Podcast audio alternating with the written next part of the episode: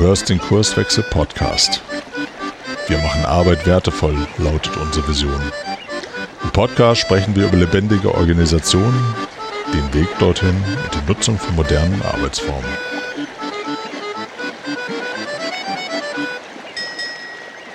Hallo, herzlich willkommen. Hier ist Andrea vom Kurswechsel. Ich mache heute meinen ersten Podcast, äh, bin ganz aufgeregt und zu Gast ist, mein erster Gast ist Matthias Möller. Der ist unter anderem Schulleiter am Schulzentrum Walle und macht aber noch diverse andere Dinge und wird uns heute in unserem Podcast darüber berichten. Ich freue mich sehr, dass du hier bist, Matthias. Herzlich willkommen. Ja, ich freue mich auch, Andrea. Schön, dass ich hier sein kann. Wunderbar. Wir sind ja gerade schon mal so durch unsere kleine Agenda gegangen und äh, was mich jetzt als allererstes interessiert und unsere Hörer da draußen mit Sicherheit auch, wer bist du denn eigentlich? Wo kommst du her? Wo willst du hin? Was treibt dich an? Ja, das sind ja schon gleich drei spannende Fragen. Ich äh, erzähle mal ein bisschen was über meinen Werdegang. Ich habe äh, nach dem Abitur eine Berufsausbildung gemacht als Rettungsassistent und äh, habe da auch schon gemerkt, wie wichtig Teamarbeit ist für ähm, das Gelingen von Zufriedenheit auch und von erfüllten, erfüllter Tätigkeit. Und habe mir dann überlegt, noch was anderes zu machen und habe dann Berufsschullehramt studiert für Gesundheit, Sozialwissenschaften und Politik. Und habe dann einige Zeit als Lehrer gearbeitet, habe das auch sehr gerne gemacht und bin jetzt seit schon einiger Zeit Schulleiter einer berufsbildenden Schule mit äh, einer gymnasialen Oberstufe hier in Bremen im schönen Walle. Und als ich äh, Schulleiter geworden bin, habe ich gemerkt, dass vieles, was von mir erwartet wird, dass ich dafür überhaupt keine Ausbildung gehabt habe. Und einiges habe ich mir dann angeeignet, wie man das dann so macht. Was aber das Riesenproblem für mich war, war die Frage, wie will ich eigentlich führen? Seit wann bist du jetzt am äh, Schulzentrum Walle tätig als Schulleiter? Seit jetzt mittlerweile acht Jahren. Seit acht Jahren, das ist ja schon eine ganze Ecke. Und vorher, du sagtest, du warst äh, auch zwischendurch schon mal Lehrer. In welchen Bereichen? Ja, ich äh, war Berufsschullehrer für medizinische Fachangestellte und zahnmedizinische Fachangestellte und habe da ähm, den Gesundheitsbereich unterrichtet, Abrechnung unterrichtet, Laborkunde, was man damals so als Fächer hatte. Heute gibt es Lernfelder. Das ist ähm, man hat die Fächer aufgelöst, Schülerinnen arbeiten im Team. Es hat sich also deutlich etwas geändert seit meiner Anfangszeit. Okay, und das, äh, da, ähm, du sprachst gerade davon, ähm, dass Erwartungen an dich gerichtet waren, die du gar nicht erfüllen konntest. Was war das genau? Kannst du da noch ein paar Sachen zu erzählen? Ja, es gibt ja so einen Aufgaben- und Anforderungskatalog, den den es dann, äh, den man abhaken muss, wenn man sich auf eine Stelle bewirbt. Also muss dann eine gewisse Kompetenz im Haushaltsrecht haben, eine gewisse Kompetenz in, äh, in rechtlichen Fragen. Das kann man sich alles aneignen und dafür gibt es auch Kurse und äh, Weiterbildung. Es gibt auch Führungsseminare, aber die Frage, sind dann häufig so technische Fragen, also mit welcher Technik, mit welcher Methodik will ich führen. Aber so die eigentliche Frage, mit welcher Haltung will ich führen, die habe ich äh, damals nicht beantwortet gefunden. Und damals ist wann? Damals, als ich angefangen habe. Das also äh, war relativ äh, schnell, mhm. dass ich gemerkt habe, naja, was willst du eigentlich? Also, und dann kam so auch die Frage, wie, wie schaffst du es auch mit, mit innerer Zustimmung äh, zu dem, ähm, was du hier tust, mhm. zu leben und zu arbeiten. Also wie, wie gehst du auch erfüllt nach Hause und was sind die Erwartungen, die, die von anderen auf dich ein, preschen und was sind deine eigenen äh, Erwartungen und wie geht das zusammen? Mhm. Und da merkst du, finde ich, relativ schnell als Führungskraft, dass es da doch gewisse ähm, Spannungen gibt zwischen den Erwartungen der anderen, zwischen deinen Erwartungen, zwischen der Erwartung von äh, Eltern, von äh, Behörde, von Kollegen und so weiter. Jetzt sind wir ja quasi schon mittendrin in deinem Berufsalltag, würde ich mal annehmen, als Schulleiter. Du sprachst von Haltung. Ich habe ja auch ein bisschen was gelesen ähm, äh, zu eurem Führungsverständnis am Schulzentrum. Und ähm, es dreht sich viel ums Thema Haltung, es dreht sich aber auch viel ums Thema Werte. Magst du mal ein paar, das, genau das ist die spannende Geschichte auch letztendlich, warum du auch ein Stück weit hier bist. Ne? Wir von Kurswechsel oder auch bei der HIC, wir sind halt, wir arbeiten auch werteorientiert. Und da bin ich mal ganz neugierig, wie, wie geht das bei euch? Wie stellt ihr Leute ein? Was sind eigentlich eure Werte? Ja, wir werden wahrscheinlich, wenn wir das nachher im Gespräch nochmal vertiefen, unterschiedliche Vorstellungen von Werten haben, also vom Wertebegriff haben. Ähm, muss doch dazu sagen, dass ich, ähm, als ich Schulleiter wurde, weil mich diese Frage so umgetrieben hat von Haltung und Werten, eine äh, Zusatzausbildung gemacht habe. Ich habe noch eine psychotherapeutische Ausbildung gemacht und habe noch meinen Heilpraktiker in Psychotherapie gemacht, in Logotherapie und Existenzanalyse. Das hört sich etwas komplizierter an, als es ist. Das geht auf ähm, die Lehre von Viktor Frankl zurück, wo es um die Frage von Werten und sinnorientiertem Leben geht. Und das passt, finde ich, wunderbar in diese ganze Frage von Führung und das passt in die Frage von, wie wollen Menschen mit innerer Zustimmung, mit innerer Erfüllung leben. Und nicht nur leben, sondern auch arbeiten und auch, wenn man es weiterfasst, in der Arbeit gut leben. Und, ähm, und da geht es genau um diese Frage, was ist Sinn, was sind Werte und wie können die gelebt werden. Wenn ihr jetzt einen neuen Kollegen oder eine neue Kollegin einstellt bei euch im Schulzentrum, stellt ihr dann genau solche Fragen? Also was sind denn deine Werte? Was treibt dich an? Worin findest du Sinn? Nee, das tun wir nicht, weil das, das wäre zu platt. Mhm. Also wenn, wenn, wenn, wir müssen ja erstmal sagen, was ist überhaupt ein Wert? Mhm. Und, ähm, und da muss man ein bisschen ausholen, glaube ich, weil, weil das muss etwas sein, was, was so eine, eine Schule oder eine, eine Führungskultur in Schule eint. Also wenn wir beide jetzt ähm, Führungskräfte wären an meiner Schule, dann müssten wir ein ungefähr gleiches Verständnis des Begriffes haben. Sonst würdest du von anderen Dingen reden als ich. Mhm. Und ähm, nach Frankel ist es so, und so leben, versuchen wir das auch zu leben. Es ist eben so, dass ähm, Frankel sagt, dass ähm, der, der Wertebegriff bedeutet, was ist in dieser Situation, in der wir uns jetzt befinden, die Frage dieser Situation an uns. Also worum geht es in dieser Situation? Mhm. Also worum geht es jetzt hier uns beiden, dass unser Gespräch gut wird? Mhm. Und das hört sich jetzt erstmal einfach an zu beantworten, aber das ist eigentlich so die Herausforderung, dass wir uns ja immer fragen, wenn wir uns mal unser Leben angucken, dass wir ständig vor Situationen gestellt werden, in denen wir irgendeine Antwort geben müssen. Mhm. Und die, die Antwort auf diese Situation des Lebens ist dann entweder eine sinnvolle, Darunter würden, würden wir verstehen, dass wir eine Antwort geben, was ist uns daran bedeutsam an dieser Situation, wie wollen wir sie lösen. Also worum geht es zum Beispiel in Schulentwicklung für dich, für mich mhm. und was ist das Gemeinsame? Und das Problem ist ja immer, und das macht ja menschliches Dasein auch aus, dass es sich alles schön anhört, aber dass da häufig Widerstände sind. Also Menschen, die zu mir zum Beispiel auch in die Beratung kommen, sagen dann, ähm, naja, ähm, es ist schon schwierig für mich, meine Werte zu leben oder das, was mir bedeutsam ist, zu leben. Du sprichst jetzt Menschen, die zu dir in die Beratung kommen, zu dir jetzt als Schulleiter oder sind wir jetzt schon auch ein bisschen bei deinem, beim, bei deinem anderen Thema? Ja, wir sind auch schon ein bisschen bei einem anderen Thema. Okay. Mhm. Aber es lässt sich beides ja auch schwer irgendwie voneinander trennen. Mhm. Aber zu mir als Schulleiter in die Beratung kommen kann, aber ich nicht den Auftrag habe, meine Kollegen zu beraten da. Das fände ich schwierig, das mhm. muss man trennen. Mhm.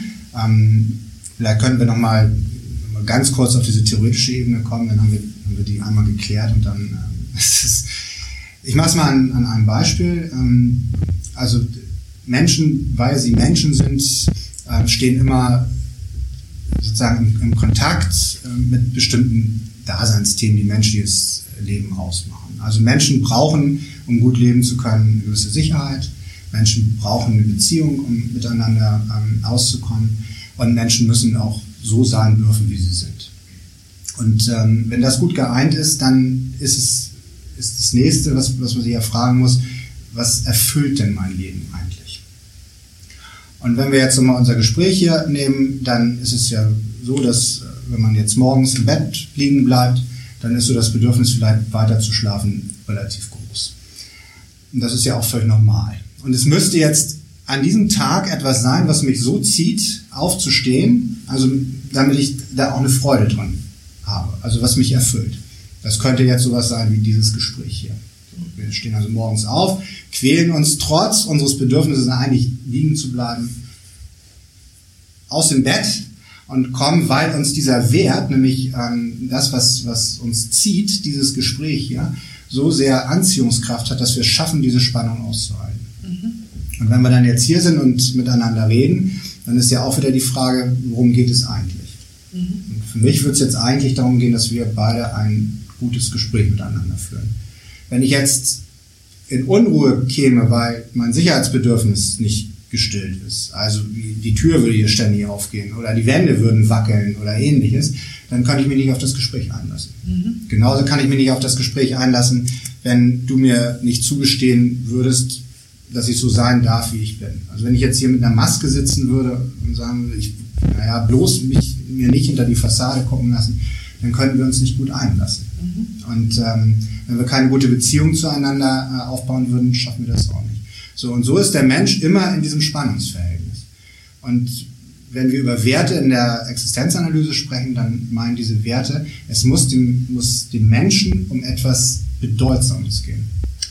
Also was, ich habe eine Frage noch. Du sagtest eingangs, bevor ich kurz einen Schlenker machte, schon äh, zu dem anderen Thema, sagtest du, äh, Menschen, die zu dir in die Beratung kommen, äh, stellen häufig fest, dass es gar nicht so einfach ist, Sinn zu generieren. Kannst du da noch was zu sagen? Also sinnvoll zu leben, beziehungsweise werteorientiert zu leben. Genau. Ja, genau. Machen wir mal ein äh, einfaches Beispiel. Wenn ähm, wir sind hier, es wird bei euch ja auch nicht anders sein, ihr macht eine Teamsitzung. Mhm. Und äh, bei der Teamsitzung ist es so, dass ich eigentlich als Mitarbeiter spüre, da läuft irgendwas schief, ich müsste, mich, müsste was sagen. Das wäre das, das Wertvolle. Also es geht mir um was, nämlich mich zu beteiligen, zu sagen, so geht es nicht, so, so ist es nicht optimal, was hier läuft. Ich werde aber daran gehindert, weil mein Streben nach Harmonie, also mein Bedürfnis nach Harmonie, so groß ist. Also sage ich lieber nichts. Dann kommt bei der Teamsitzung nicht das raus, was eigentlich dabei rauskommen müsste, nämlich es geht eigentlich, uns sollte es darum gehen, dass wir in irgendeiner Weise aus dieser Teamsitzung etwas machen, etwas Gutes machen für alle. Ähm, das können wir aber nicht, weil sich bestimmte Menschen aus Angst vor dieser Harmonie nicht beteiligen. Dann gehen sie nach Hause. Erstmal haben sie ein gutes Gefühl, sozusagen, weil sie sich nicht beteiligt haben. Ihr Harmoniebedürfnis ist gestellt, aber sie merken, es war falsch. Mhm. Und dann gehen sie, gehen sie, wie gesagt, nach Hause und, und äh, haben ein, ein Gefühl, was nicht der Erfüllung entspricht, sondern einer gewissen Leere, Spannung und ähnlichem. Und wenn du, und das kannst du auf ganz viele Situationen beziehen, und wenn du so lebst, dauerhaft, dass du eben nicht deinen Werten folgst, nämlich dem, was dir bedeutsam ist, sondern ähm, eher den Bedürfnissen, zum Beispiel nach Sicherheit, nach ähnlichem, dann wird es in deinem Leben immer enger. Und dann äh, merkst du, dass das ähm, ein Leben ist, was dich nicht erfüllt. Dass du auf die Arbeit gehst, aber nicht erfüllt bist von dem, was bei der Arbeit passiert, sondern das aus Strebungen heraus machst. Mhm. Und dann reicht es auch nicht, viel Geld zu verdienen, weil das das nicht aufwiegt. Dass es mir darin um nichts mehr geht. Mir fällt in dem Kontext äh, ein Zitat ein, nämlich, dass man Menschen nicht motivieren kann, sondern dass man nur aufhören kann, sie zu demotivieren. Ja, genau. Also Menschen kannst du, du kannst nicht Menschen motivieren, du kannst die Bedingungen ähm, so äh, schaffen, dass, dass Motivation möglich ist. Und das wäre jetzt deine Führungsaufgabe, auch dafür zu sorgen, dass Menschen in Sicherheit sein können bei dir in der Firma, dass Menschen eine Beziehung eingehen können zu dem, was ihnen dort wichtig ist und dass sie auch so sein dürfen, wie sie sind. Das sind Sachen, für die du als Führungskraft verantwortlich bist. Mhm. Und trotzdem kannst du sie nicht motivieren, weil äh, motivieren kann sich jeder nur selber. Mhm. Und das merken wir ja auch bei Kindern. Ähm, es funktioniert auch nicht, wenn äh, ich zu meiner Tochter sage, du ziehst jetzt diese Jacke an. Weil so, das macht sie nicht, weil sie dann einen eigenen Kopf hat, das ist ja auch gut so. Mhm. Oder wenn wir die Lebensläufe für unsere Kinder schreiben und sagen, du wirst jetzt Einzelhandelskaufmann oder Arzt oder sonst irgendwas. Und die sagen, weil, weil es nicht ihrs ist. Und das funktioniert nicht. Motivieren kann sich nur jeder selber, mhm. aber du kannst, und so sehe ich das äh, als Führungskraft dazu beitragen, dass jemand, ähm, dass deine Mitarbeiterinnen und Mitarbeiter die Chance haben, motiviert zu sein. Und zwar in, in der Anfrage und im Dialog miteinander. Das, das ist ja das, äh, das verstehe ich unter euer, eurem Führungsverständnis am Schulzentrum in Walle. Ähm, du, äh, ich habe äh, sozusagen euer Paper dazu durchgelesen und ihr sprecht in erster Linie von den Führungskräften. Wie wirkt sich das denn auf die Lehrenden aus? Also was ich gerade verstanden habe, ist, dass ihr euch Situationen anguckt und daran letztendlich auch so eine Art Werteabgleich vornehmt. Ich hoffe, ich habe das oder gebe das richtig wieder. Ich habe eine ungefähre Vorstellung davon, wie, wie sowas funktioniert. Also es ist sehr praxisorientiert, äh, ausgehend von einer Situation, die geklärt werden muss oder einem Problem, was gelöst werden muss. Gehen denn die Führungskräfte dann mit den anderen Lehrenden ähnlich um? Und gehen die Lehrenden auch so mit ihren Schülern um? Also trägt sich das Ganze in das komplette System? Das ist unsere Hoffnung.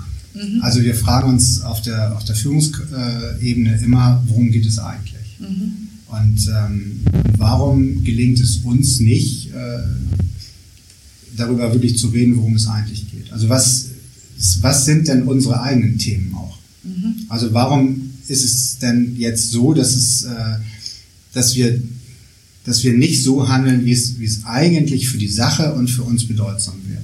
Mhm. Also das bedeutet ja auch, dass ich mich darin auch relativ gut verstehen muss, mhm. wo meine eigenen Themen sind. Also wenn ich jetzt zum Beispiel ein sehr, sehr ängstlicher Mensch wäre, ähm, dann wird es an, in bestimmter Weise eben schwieriger für mich, bestimmte Werte zu leben. Mhm. Was tust also, du dann? Ja, genau, dann, dann muss ich mir, wenn ich das für mich erkannt habe, ähm, dann ist es gut, im Dialog zu sagen, hier habe ich gewisse Befürchtungen und Ängste und damit können wir dann gemeinsam umgehen. Mhm. Also machen wir mal ein einfaches Beispiel. Wenn ähm, können ja mal uns Schüler angucken. Also das passiert ja relativ schnell, wenn jemand in, in einer Klasse ein, ein, Sicherheitsthema hat, also ängstlich ist, dann versucht er diese Ängstlichkeit zu beruhigen, indem er sich absichert. Und dann fragen die Schülerinnen und Schüler eben dreimal nach, was in der Klassenarbeit drankommt. Und äh, kaufen sich sechs Bücher, um es wirklich verstanden zu haben. Ähm, und die, die Frage ist doch jetzt auch wieder, worum geht es eigentlich? Und wenn es gelingt, darüber in einen Dialog zu kommen, dann sind wir doch genau dabei, dass wir gucken können, kannst du es lösen oder kann ich es nicht lösen? Wie, wie gehen wir damit um?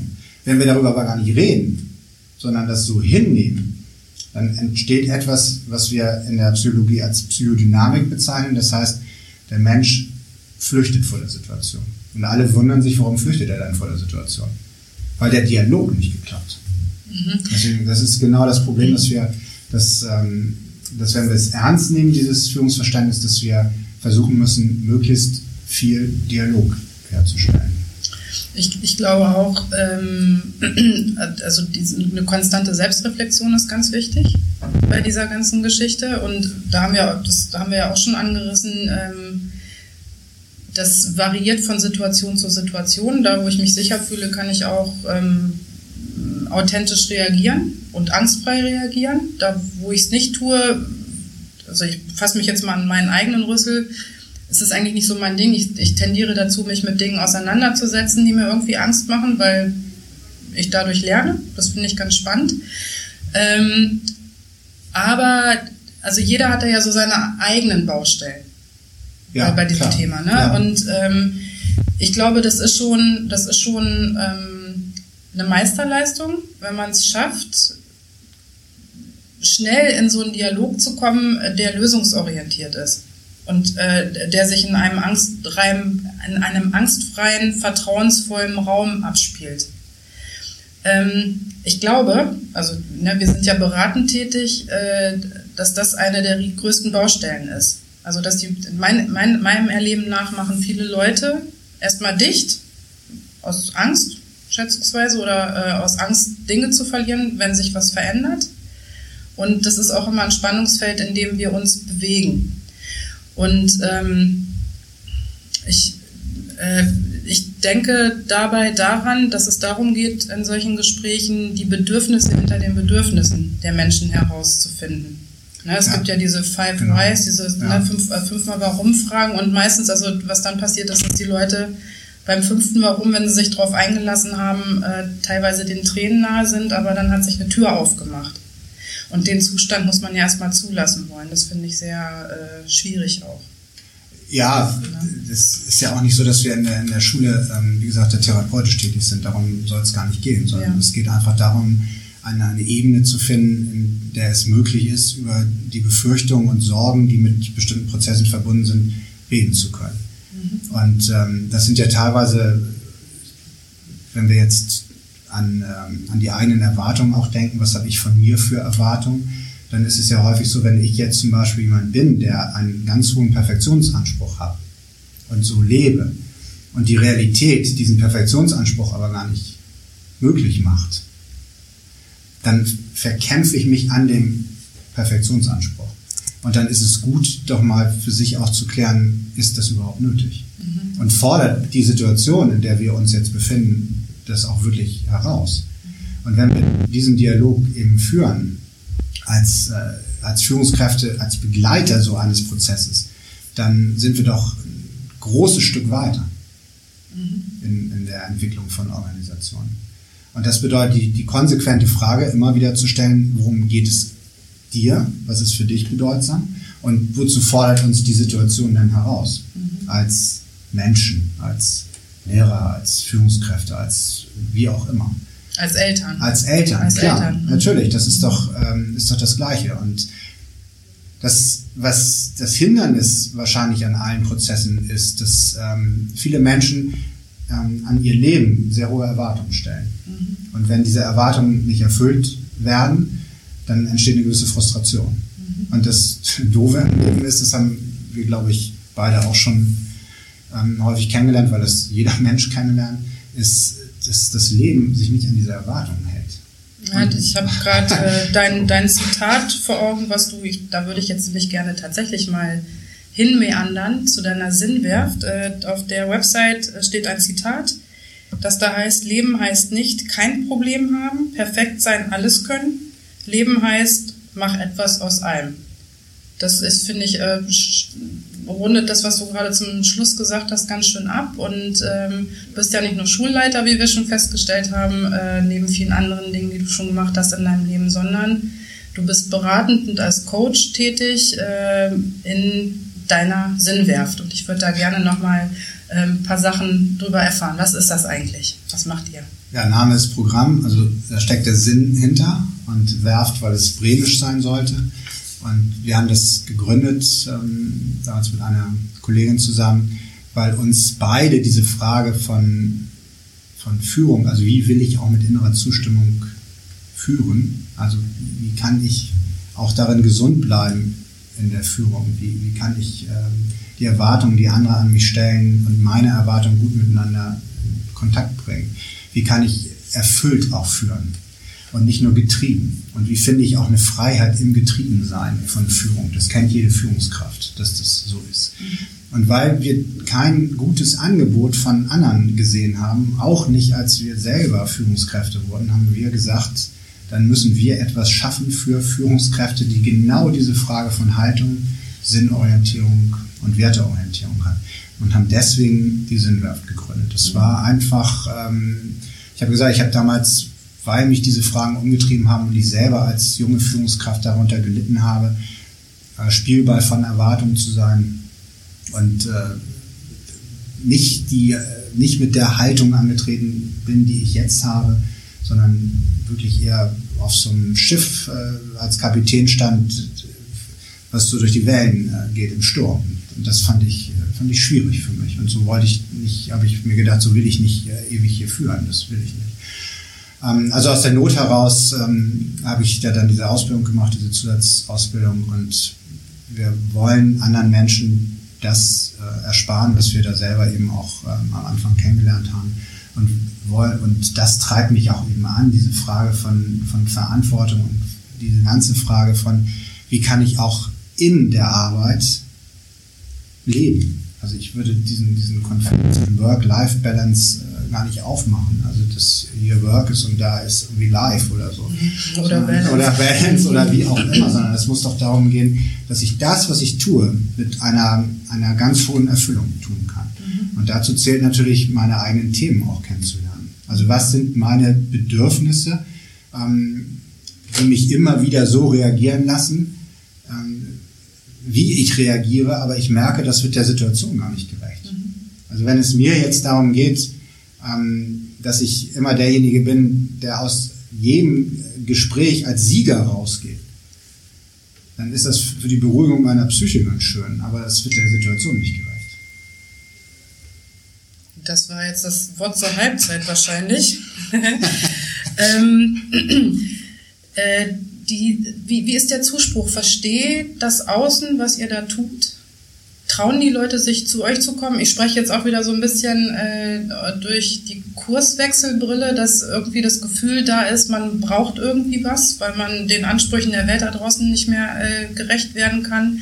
New Work ist ja letztendlich auch so ein neues Buzzword. Das mhm. ist für mich sozusagen die, die Sau, die jetzt nach digitaler Transformation durch die Welt getrieben wird. Letztendlich ähm, sind die Inhalte aber für mich relativ identisch. Ne, wir kommen mit, mit dem Außen kaum mehr zurecht, weil sich die Welt einfach unglaublich schnell dreht. Ähm, ich glaube, das greift das Individuum auch ganz stark an, weil man, weil es schwerfällt, sich zu verorten in diesem Chaos. Das heißt, die Leute kommen mit, mit oder Organisationen äh, kommen mit Fragestellungen auf uns zu, die sie selbst noch gar nicht so richtig gegriffen kriegen. Was sind das für Menschen, die zu euch kommen? Haben die eigentlich relativ klar auf der Festplatte, was geht oder ähm, wissen die, was die bei euch wollen? Das interessiert mich. Naja, Menschen, die in die Beratung kommen, ähm, bei denen ist es ja so, dass sie nicht kommen in der Regel, weil, weil das Leid so groß ist, sondern sie kommen, weil sie mit ihren üblichen Bewältigungsmechanismen nicht mehr weiterkommen. Also dahinter ist, das heißt, wenn sie kommen, weil der Bewältigungsmechanismus nicht mehr funktioniert, dann ist dahinter ja etwas, was man aufdecken muss. Und das sind in der Regel Bedürfnisse des Menschen, über die wir ja schon gesprochen haben. Und die Frage ist immer, kannst du denn trotz dieser Bedürfnisse auch erfüllt leben? Also wie geht das? Mhm. Und, äh, und das ist äh, das, was Beratung ausmacht. Mhm. Das ist äh, das, was Coaching ausmacht. Mhm. Und das, was du gesagt hast, mit dem, was Unternehmen heute ausmacht oder die Herausforderung, das hat ja schon Frankel, der ist ja hochaktuell, wenn er eben sagt, dass, dass wir nicht diejenigen sind, die das, das hört sich jetzt ein bisschen pathetisch an, das Leben zu fragen haben, sondern vom Leben befragt, heißt ja nichts anderes, als dass der Mensch eine Antwort geben muss auf die jeweilige Situation, in der er sich befindet. Und das ist ja menschliches Dasein. Also so würde ich das verstehen, dass wir nicht um uns selber zu kreisen haben, sondern über uns hinauswachsen und zu gucken, was ist die Antwort, die es jetzt braucht? Was ist mein Beitrag dazu? Und äh, auch wenn er noch so klein ist. Darum muss es doch gehen. Und, und das schaffst du doch gar nicht mehr, dass du, dass du nur noch vom Ziel her denkst, und sagst, so, da muss es hingehen und den Weg gehe ich, sondern muss doch viel mehr vom Prozess her gehen und sagen, das fordert mich heraus und, und darauf will ich eine Antwort finden. Und zwar eine, die mir, äh, die, die gut zu mir passt, also die, die, die mich, ähm, die mir bedeutsam ist und dieses, ich finde das Wort ja schön, Bedeutsamkeit und, ähm, und was für die Situation auch bedeutsam ist. Mhm. Darum muss es ja gehen. Ich würde vielleicht sogar, weiß nicht, ob wir das äh, das, das, das Gleiche meinen, wenn wir darüber sprechen. Ich beschäftige mich, also ich mache ja viel mit Design Thinking. Ne? Das ist ja eine Methodik, die sehr nutzerorientiert ist, die sich, wo es um Bedürfnisse des Nutzers geht. Und die kriege ich nur heraus, wenn ich ganz viele Fragen stelle. Also wenn ich die Leute nicht frage, kriege ich keine neuen Informationen. Viele Menschen fragen eigentlich nur, um dann im Anschluss gleich wieder von sich selbst zu berichten, aber es ist selten so, es ist wirklich selten so, ähm, äh, dass man Dinge wirklich ergründen will, die das Gegenüber beschäftigt. Mhm. Ne? Da geht es ja auch wieder um dieses Thema Dialog führen, nicht Monolog oder so. Und wenn ich nicht zuhöre, lerne ich nichts Neues. Ähm, ich beschäftige mich eigentlich konstant mit diesem Thema Fragen. Also du sprachst, wir müssen die richtigen Antwort, Antworten finden. Ich glaube aber, dass wir erstmal lernen müssen, die richtigen Fragen zu stellen. Ich glaube, das ist uns komplett verloren gegangen jetzt im Zuge der Digitalisierung. Also ne, wir drücken im Internet auf den Knopf und Google weiß eigentlich schon im Vorfeld, wenn du zwei Wörter eingegeben hast, was du fragen willst. Wir, wir verlernen dieses Fragen stellen und ähm, was ich jetzt kürzlich gelesen habe, ist, dass Kinder so im vierten Lebensjahr pro Tag über 300 Fragen stellen. Und mit Eintritt ins Schulalter lässt es halt sukzessive nach. Meine, meine Frage an der Stelle ist, warum ist das so? Ich muss auch an deine Tochter denken. Mich interessiert auch, äh, auf welcher Schule die ist. Können wir auch gleich nochmal drüber schnacken. Aber warum verlernen wir Menschen eigentlich dieses Fragen stellen? Sind dann die, die wichtigen Fragen geklärt, wenn ich vier oder fünf Jahre alt bin? Was trägt die Schule dazu bei? Dass, dass es immer weniger wird, ne? Frontalunterricht, da gibt es mit Sicherheit auch viele Erklärungen, die schlüssig sind. Aber die, die, die Frage, die ich spannend fände, wäre, wie schaffen wir es eigentlich, uns im Erwachsenenalter diese kindliche Neugierde zu bewahren, Fragen zu stellen, weil ich glaube, das ist der Schlüssel dafür, letztendlich auch Antworten aufs Leben zu bekommen. Je besser ich ein System ich verstehe, desto besser kann ich mit den Komponenten spielen. Hast du da eine Antwort drauf? ja, die Gegenfrage wäre, wann würdest du sagen, dass es ein guter Dialog war? Ähm, wenn ich das Gefühl habe, also, also im Moment habe ich das Gefühl, wir führen einen guten Dialog. Du stellst mir eine Gegenfrage, du willst ergründen, was ich eigentlich meine. Und ich glaube, je tiefer man gräbt beim anderen, desto aufschlussreicher ist das, was ich lernen kann und desto besser verstehe ich dich. Und da geht es um Bindung. Also wenn ich, mir, mir ist es wichtig, Bindung zu Menschen herzustellen. Und das, das manchmal klappt so, was weiß ich, man sieht sich und denkt sich, buff, boah, den verstehe ich so sofort. Ne, der, den, den kann ich so reinfassen und der ist mir ganz nah. Ähm, das ist aber nur ein erster Eindruck und ich glaube aber, äh, das zweite ist, dass man, wenn wir uns jetzt hier noch länger unterhalten würden, wir die Möglichkeit hätten, ganz viel zu lernen. Das setzt aber eine Bereitschaft voraus und eine Neugierde. Ne? Und ich weiß nicht, vielleicht sind wir berufs wegens neugierig geblieben, aber vielen Menschen ist das so verloren gegangen. Und wenn wir jetzt nochmal uns auf Frenkel beziehen, ne, dass, das äh, dass das Leben beispielsweise die Fragen stellt und wir die Antworten geben müssen, wäre ja eine Grundvoraussetzung, dass wir die, diese Neugierde und das Interesse an der Welt und am anderen uns bewahren. Und dafür braucht es, glaube ich, was. Also nochmal die Frage zurück, was meinst du, was kann das sein? Also, was, es, dazu braucht, die, äh, das kann ich dir sagen, die Existenzanalyse hat dazu ähm, Antworten. Ähm, wenn damit ein Dialog ein guter Dialog ist, brauche ich, das hast du ja auch schon gesagt, auf jeden Fall Zeit. Und ich brauche eine Nähe. Und ich brauche eine Beziehung und Raum, auch in, in dem das stattfinden kann. Wenn ich das nicht habe, wird der Dialog für sich schon mal schwierig werden. Und dann ist es natürlich so, dass Menschen in dem, was ihnen wichtig ist, gesehen werden wollen. Das heißt, ich muss dir irgendwie eine Gelegenheit geben, ähm, dass das gelingen kann. In, so wie ich häufig Dialoge wahrnehme, ist es ja kein echter Dialog, sondern vielleicht noch Kommunikation, aber kein, kein echter Dialog. Die Tür geht auf und jemand sagt, du, ich habe da eine Frage, dann sagst du, habe ich auch schon gehabt. Und da hast einen Ratschlag gegeben. Und das Problem bei Ratschlägen ist ja immer, dass dieser Ratschlag nicht zu dir passt. Das ist ja aus meinem ähm, Empfinden, gebe ich dir einen Ratschlag, aber sehr anmaßend. Also es geht ja, wenn wir, wenn wir es jetzt mal runterbrechen und wir sagen, wozu fordert uns das denn die Situation heraus? Heißt es ja, wozu fordert sie dich heraus und mich? Mhm. Und da ich ja mir nicht anmaßen will zu wissen, was dir wichtig ist, muss ich das ja irgendwie im Gespräch, im Dialog ergründen. Anders geht's ja nicht. Und dafür brauche ich eine Offenheit, das hast du ja vorhin auch gesagt, eine Neugier. Und ähm, ich brauche Fragen, aber nicht als Technik oder Methode, die dann vollstreckt wird, sondern was ich brauche, ist davor etwas, ähm, das nennen wir Phänomenologie, also eine phänomenologische Offenheit. Das heißt, wir gehen nicht mit Deutung und Setzung in das Gespräch und sagen, ich weiß sowieso, wie du tickst. Mhm. So ein, eine bist du. Habe ich gleich gesehen. Ähm, so wie du geguckt hast und so weiter, wie du mir die Hand gegeben hast, das äh, ist klar. Sondern wir sagen, wir gucken uns das Phänomen an und versuchen das Phänomen zu verstehen. Und wenn du sagst, ähm, ich habe, äh, ich, ich, bin, was weiß ich, wenn wir jetzt im Gespräch hier wären und du könntest mir in die Augen gucken, dann würden wir, würde ich das nachfragen mhm. und würde nicht sagen, naja, die kann mir nicht in die Augen gucken, weil sie schüchtern ist oder sonst was. Mhm. Und darüber würden wir dann den Dialog führen mhm. und gucken, wie gehen wir jetzt damit um. Mhm. Das, das braucht sehr viel Zeit, aber meine Erfahrung ist, wenn es gelingt, sich die Zeit zu nehmen, werden viele Konflikte aus dem Weg geräumt denn wenn ich dreimal Tür- und Angelgespräche führe und bin dann total in einer Konfliktspirale, kostet das viel mehr Zeit, als, als einen guten Dialog zu führen. Mhm. Und ich weiß, es gelingt auch nicht immer so, wie wir uns das vorstellen. Ähm, und, aber wir, wir versuchen daran zu arbeiten. Mhm. Das würde mir auch nicht äh, anmaßen wollen zu sagen, wir haben das perfekte Führungskonzept. Mir geht es erstmal darum, dass wir innerhalb unserer Führungskräfte ein einheitliches Führungsverständnis haben, dass wir so weit sind, dass wir uns selber verstehen und darüber in einen Dialog kommen, was es uns eben manchmal schwierig macht. Mhm.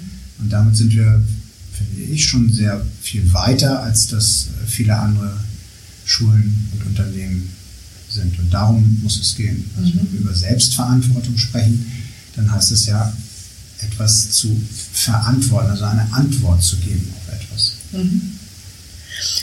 Ähm, du guckst ja auch in Bezug auf Antworten geben so ein bisschen auf, äh, auf einer Metaebene, so wie ich es verstanden habe. Und zwar äh, guckst du dir die Weiterentwicklung der berufsbildenden Schulen in Bremen an. Also Fokus liegt auf berufsbildenden Schulen. Ich habe mich dann gleich gefragt, warum nur berufsbildende Schulen? Vielleicht ergibt sich das aus deiner Profession letztendlich. Ähm, aber auch da wieder, da kannst, würde ich dich auch gleich mal bitten, was ähm, in dieser Erklärung, die da verfasst worden ist, äh, steht, wer da die Akteure sind. Und ähm, die zweite Frage an der Stelle wäre dann, wieso beschäftigt man sich da nur mit Blick auf die Berufsschulen mit und nicht schon, was ist ich, äh, mit Blick auf Kindergärten oder Grundschulen? Ja, das wäre ja toll. Ja, ne? und dann nehmen wir auch noch die ganze, äh, das, das Studium ja. und die Ausbildung von Lehrern ja, irgendwo ja, muss ja an, also nochmal mit, klar, mit, ähm, mit Rückbezug auf das, was ich vorhin sagte, ne, dass, dass Kinder ja verlernen, Fragen zu stellen. Eigentlich muss das, äh, was Frenkel sagt, ja schon viel früher verortet werden. Aber erzähl erst mal von eurer Erklärung zur Weiterentwicklung der berufsbildenden Schulen in Bremen. Naja, sagen wir mal so, Kinder verlernen dann Fragen zu stellen, weil ihnen, weil die Bedürfnisse, die dann nachher eine Rolle spielen, von der Gesellschaft auch ein Stück weit natürlich an die Kinder herangetragen werden. Also so, wir, das machen wir hier nicht, weil wir die Harmonie nicht stören wollen und ähnlichem. Und damit schlagen wir uns nachher als Erwachsene dann rum. Das ist schade. Das Kind als solches, wenn wir das mal lassen würden, äh, das lebt relativ stark existenziell. Kurzer Exkurs, jetzt wirklich war der kurze Exkurs und jetzt kommt... Nee, nee, aber so, nee, nein, wirklich, nein, mich, nein, einmal, einmal, einmal ganz kurz da bleiben. Ähm, wie ist das bei deiner Tochter? Was lernt die von ihrem Vater, was lernt die in der Schule? Hat die Raum gefährliche Frage. ja, ähm, also ich nehme das so wahr, dass, dass der Raum ähm, im Kindergarten größer war ähm, und immer kleiner wird. Mhm. Also das, das ist schon so. Dass, ähm, so diese ganze Frage, finde ich, von bin ich hier angenommen als Mensch von, von euch relativ schnell, wenn Kinder in die Schulen gehen, ähm, durch Bewertungen auch äh, eingeschränkt wird. Und diese Bewertungen haben ja dann nicht nur was mit Notenbewertungen zu tun, sondern eben auch mit sozialen Bewertungen. Und ähm, bin ich da richtig? Und wenn ich mir angucke, was da teilweise für Videos produziert werden und so, dann wird mir schon ganz anders. Also wo, entwickelt sich da auch Gesellschaft hin, wenn, wenn das Bewertungsthema eine Riesenrolle spielt? Also wie soll ich dann noch ähm, erfüllt leben, wenn, wenn diese Bedürfnisse eine Rolle spielen. Also muss ich mir von anderen immer sagen lassen, dass ich gut bin, dass ich gut aussehe, dass ich nicht zu dick bin, nicht zu dünn und ähnlichem. Ähm, oder also gucke ich aus dem Fenster und muss mir sagen lassen, was richtig ist oder, oder kommt es aus mir selber. Mhm. Und dazu trägt momentan die Gesellschaft schon eher dazu bei, dass das Fenster geschlossen wird und ähm, ich, oder sagen wir mal so, dass das Fenster gar nicht richtig aufgeht. Ich, ich höre das immer nur von außen. Das finde ich, also ich höre das dann immer nur von außen, das finde ich schwierig. Mhm. Ähm, was ich versuche vorzuleben, ist wirklich so die Frage, immer zu sagen, naja, aber wie willst du damit umgehen? Also wenn jetzt ein beliebtes Wort ist, wie ist jetzt elf, ist, äh, ist es ungerecht.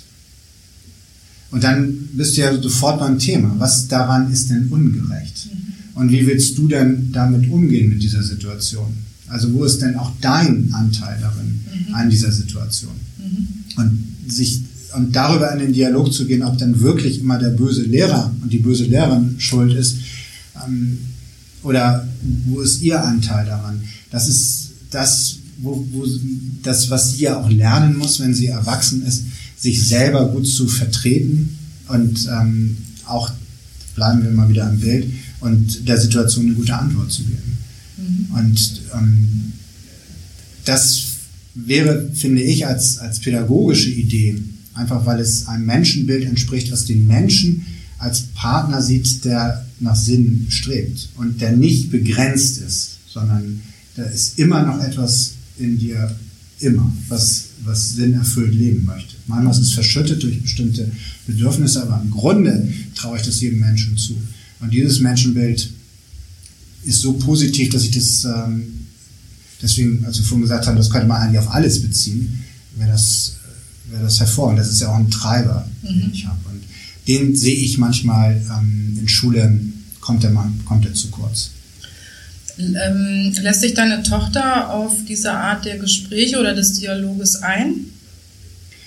Naja, irgendwann winkt sie dann äh, genervt ab und sagt, ja, du immer, ja, ja, du hast ja recht, so. Also, mhm. Das ist ja auch in Ordnung. Ja. Also, es ist ja immer nur wieder ein leichtes Anpieksen und ich verstehe mich da eher so als freundlicher Quälgeist, der immer mal wieder fragt, mhm. wie ist es denn für dich, wie willst du damit zurechtkommen? Mhm. Und äh, was brauchst du, um damit gut zurechtzukommen? Kann ich dir das geben oder kann ich dir das nicht geben? Oder wer könnte es dir geben? Mhm. Und darauf ähm, muss sie irgendwie eine Antwort finden. Aber es wäre ja schön, wenn sie genau mit äh, dieser Haltung zurück in ihre Klasse ginge und ähnliche Fragen stellen würde. Ja, das wäre toll. Und sowas muss man ähm, üben und sowas muss man leben. Mhm. Und das hat auch viel mit Demokratiepädagogik zu tun, finde ich. Mhm. Die Grundschulen machen da auch gute Arbeit. Mhm. Viele Schulen machen da gute Arbeit. Ähm, aber es ist natürlich auch für Schulen schwer, gegen, dieses, ähm, gegen diesen gesellschaftlichen Trend anzuarbeiten. Fein. Ähm, berufsbildende Schulen war ja das Stichwort, bevor ich zu deiner Tochter mehr andert bin. Ähm, Wäre ganz toll, wenn du da nochmal ganz kurz äh, was erzählen würdest. Wir bewegen uns auch jetzt Richtung Abschluss unseres Dialoges hoffentlich, ähm, unseres beginnenden Dialoges. Und ähm, erzähl doch mal, was steht denn in dieser Erklärung drin? Ja, in dieser Erklärung, ähm, die wir geeint haben mit den Leitungen der berufsbildenden Schulen, das, und auch mit der, mit der Bildungsbehörde. Da kann, finde ich, Bremen schon sehr stolz drauf sein, dass es gelungen ist, mit allen berufsbildenden Schulen ein gemeinsames Verständnis von beruflicher Bildung im Jahr 2035 zu entwickeln. Also das sollen uns andere Bundesländer mal nachmachen. Ähm, das ist schon, schon gut, dass, und jetzt nochmal, wir sind da im Dialog, in einem echten Dialog und äh, haben als, als wesentliche Herausforderung eben auch gesagt, dass ähm, berufsbildende Schulen im Jahr 2035 stärker auf die Frage von Verantwortung fokussieren. Also genau diese Frage, welche Antwort wollen wir auf Situationen geben? Und meinem Verständnis nach müssen junge Menschen im Lernen auf Situationen eine gute Antwort geben zu können. Und zwar eine für sie erfüllende Antwort und eine Antwort, die der Situation gerecht wird. Und die eben nicht getrieben ist von meinen eigenen Bedürfnissen, sondern wo ich ein Stück weit davon Abstand nehmen kann, um zu einer Sinnerfüllung zu kommen. Mhm. Ihr sprecht in dem Papier von Umkehr der Verantwortung. Ja, der Begriff ist ein bisschen unglücklich. Ähm, das ist jetzt nicht mein Lieblingsbegriff, ähm, weil hier wird keine Verantwortung umgekehrt, sondern die Verantwortung soll wahrgenommen werden.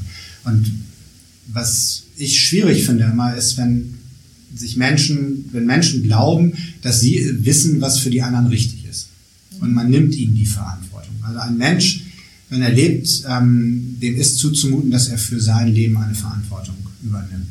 Und ähm, das heißt auch, da wo es eben schwierig ist, bestimmte Dinge ähm, zu verantworten, sich dann eine Unterstützung zu, holt, äh, zu holen. Aber es kann für mein Verständnis nicht sein, dass, dass wir ihm das vorgeben.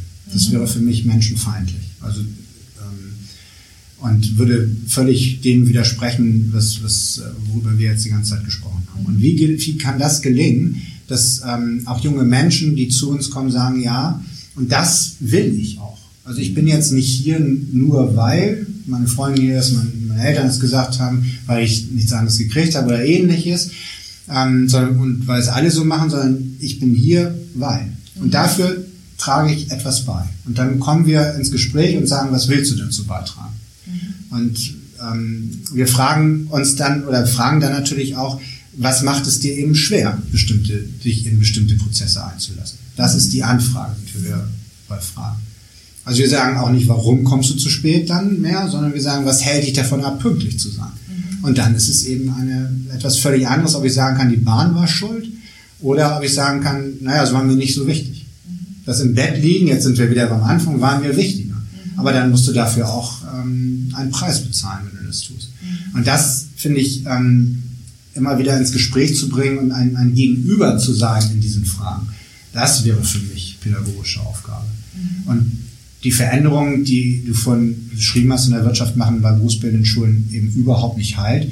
Und deswegen müssen wir zu einer Haltung kommen, wo wir bereit sind, eine Antwort auf die Situation zu geben. Mhm. Das äh, wird unsere Aufgabe sein. Weil wenn wir das nicht hinkriegen, dann äh, wird es, äh, glaube ich, für uns alle problematisch. 2035 ist ja so ein bisschen Zukunftsmusik. Ja. Ähm, und wie äh, ähm, wie, wie wird euch das Thema Digitalisierung dabei helfen, was ihr da vorhabt? Also ich, ich würde mal sagen, durch die Digitalisierung verstärkt sich die Individualisierung des Einzelnen, Fragmentierung der Gesellschaft auf einer bestimmten Ebene, vielleicht nicht in der virtuellen Welt, aber in der analogen. Also das ist jetzt so ein mhm. wüstes äh, Zukunftsszenario. Ähm, wie, wie kann euch Digitalisierung dabei helfen? Habt ihr da irgendwas zu im Kopf? Naja, wir werden ja gar nicht umhin kommen. Also die, die Digitalisierung wird, ähm, wird bestimmte Arbeitsabläufe vereinfachen, wird, äh, und, und das ist ja auch gut so. Und trotzdem brauche ich jemanden, der damit verantwortungsvoll umgeht, also mit Digitalisierung. Und äh, auch da brauche ich Menschen, die, die sagen, und, und das ist die Herausforderung der Digitalisierung, die nehme ich an, also wieder dieses Antwort mhm. geben. Mhm. Und wir müssen uns auch immer wieder fragen, worum geht es denn bei der Digitalisierung für uns? Also wäre ja völlig irre, wenn man jetzt einfach sagt, wir digitalisieren um jeden Preis, sondern muss ja immer erstmal um die Frage gehen, ähm, gut, was wollen wir damit? So, und, und das müssen wir ein. Mhm.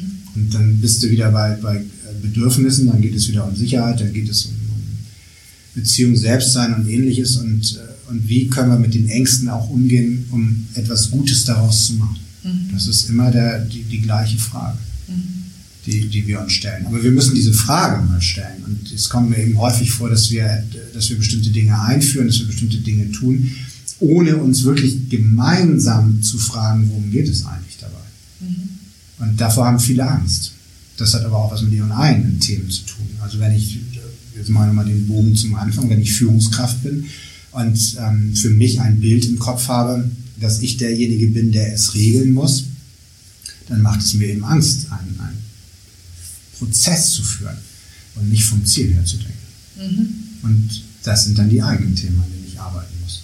Jetzt sind wir wieder am Anfang. Jetzt sind stimmt. wir wieder am Anfang. Es, es, letztlich sind es die, immer wieder die gleichen Themen. Also wo kenne ich mich selber gut? Ähm, was sind meine Grundthemen, Grundbedürfnisse?